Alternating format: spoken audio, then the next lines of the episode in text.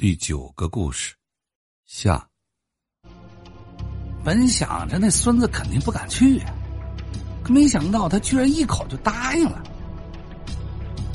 我这时候已经不是当年那个流落街头、只会偷偷抹泪的孩子了，血气方刚，不爽就用武力解决，这是我这些年一贯的行事作风，这次也不例外。既然那孙子不怕死，我自然也乐得动动筋骨。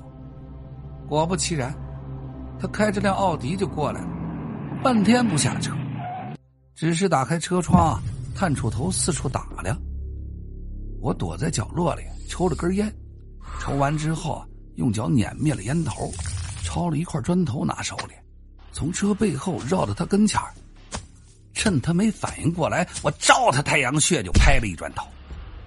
趁他被拍晕的时候，把他拖下车，又补了几拳，然后冲他吼了一句：“离我的女人远点才拿出一根烟，靠着车抽了起来。本想着等他醒过来向我磕头求饶，可烟都抽完了，这孙子没起来，死了。嘿，我想了想啊，索性一不做二不休，我买了九个箱子。把它切成九块，分别装进去，埋在九个不同的地方。既然有了第一次，总不能就这么收手了呀！干脆凑齐了九人，岂不圆满？从那以后啊，我就乐此不疲，一发不可收拾。只要遇到让我不爽的人呐，我就毫不犹豫的干掉他，然后毁尸灭迹。有一回。我在路边垃圾桶前头抽烟，一个保洁员过来收拾垃圾，看了我一眼，低头说了俩字儿：“嗯，垃圾。”之后像个没事人一样，转身扫别的地方去了。我眯着眼睛瞅着他，心里冷笑：“哼，当天晚上夜里九点，他被肢解的九块尸体，随着下水道。”流向了未知的深渊。又有一回，我在自己租住的小区里当保安，一个喷着香水的女人，每到门口都要不停的按车喇叭示意我放行，嘴里还骂骂咧咧的。最让我恨的是，她的车牌号里没有一个数字是九，是可忍孰不可忍呢？于是我当天搞到了她的手机号。晚上九点，拿新买的号给他打了个电话，就说啊自己是物业的，发现他的车呀有异常，请他下来看看。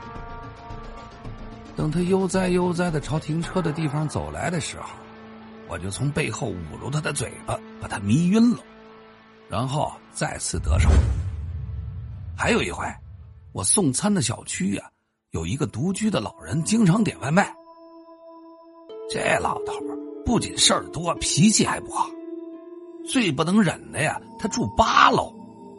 每回给他送餐的时候，我都在心里骂一万遍“草泥马”。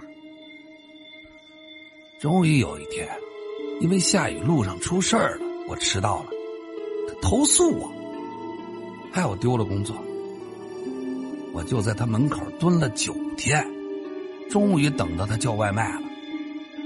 然后晚上九点敲了他家的门，谎称啊之前送外卖的送错了，骗他开了门，冲进他家里，再次得手。就这样，陆陆续续的，我杀了八个。正因为这八个都是我很随意的为之，导致警方一直没有找到人。我本来想再杀一个人就收手，然后跟我心爱的丽丽结婚。可毕竟杀的人太多了，总会留下蛛丝马迹。渐渐的，警方开始加大搜索范围。眼看我就要被抓到了，我不能再等了，我不能失手，我必须要把这个事儿完美的干完。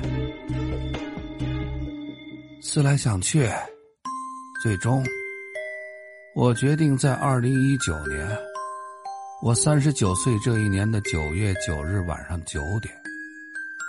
听着那首又是九月九，重阳夜，难聚首，思乡的人儿漂流在外头。然后从我家九层阳台一跃而下，完成了我杀的第九个人。这结局是不是很圆满？多说一句，这是我讲的第九个故事。